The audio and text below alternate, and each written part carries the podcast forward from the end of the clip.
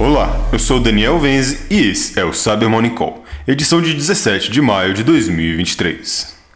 E começamos o episódio de hoje com uma pesquisa da SentinelOne que detalhou uma campanha disseminando um artefato nomeado Geekon, que atua como uma implementação em Go do beacon do Cobalt Strike e está sendo usado para comprometer sistemas macOS. Segundo os pesquisadores, foram identificados dois incidentes em que payloads do Geekon foram submetidos ao vírus Total durante o mês de abril deste ano.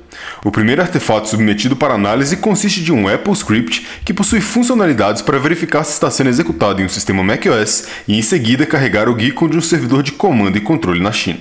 Para evitar suspeitas, o Apple Script abre um PDF enquanto o Geekon executa funcionalidades que permitem download de payloads adicionais e extração de dados. O segundo payload do Geekon foi observado em uma versão maliciosa do aplicativo de acesso remoto Secure Link.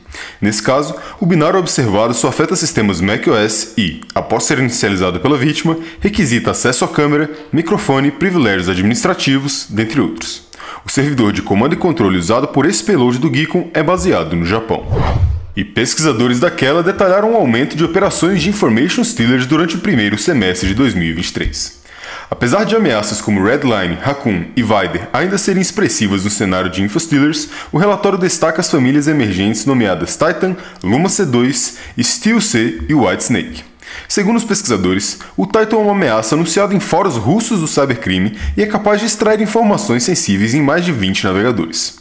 Já o Luma C2 tem funcionalidades que permitem coletar informações de mais de 70 navegadores, carteiras de criptomoedas e extensões de 2FA.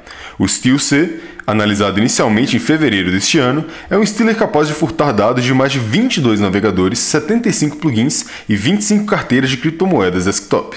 Por fim, o Whitesnake, identificado inicialmente em fevereiro deste ano, possui a capacidade de extrair dados de e-mails, Telegram, Steam e carteiras de criptomoedas, podendo comprometer tanto sistemas Windows quanto Linux.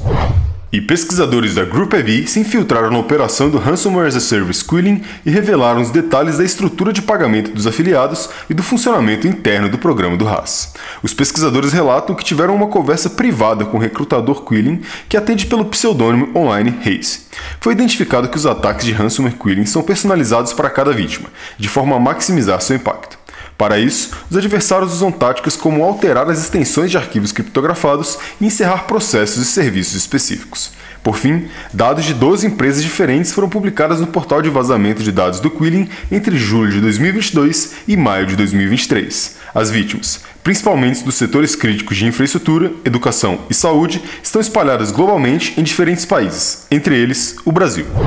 E por fim, uma operação deflagrada pela Polícia Federal cumpriu dois mandatos de prisão temporária e três de busca e apreensão contra acusados de realizar a concessão fraudulenta de benefícios previdenciários. A operação, nomeada de Lúcia, aconteceu nas cidades de São Paulo e Itacoaquecetuba com o objetivo de combater a massiva concessão fraudulenta de benefícios previdenciários. A fraude ocorria através da instalação de dispositivos eletrônicos nas redes do Instituto Nacional do Seguro Social, os quais permitiam um acesso remoto aos sistemas da autarquia, bem como aos dados e senhas dos servidores. Os investigados responderão pelos crimes de estelionato previdenciário, associação criminosa e corrupção passiva. E é isso por hoje. Obrigado por ouvirem o Cyber Morning Call e tenham um ótimo dia. Você ouviu o Cyber Morning Call, o podcast de cibersegurança da Tempest. Nos siga em seu tocador de podcast para ter acesso a um novo episódio a cada dia. E para saber mais sobre a Tempest, nos siga no Instagram, Twitter e LinkedIn ou acesse www.tempest.com.br.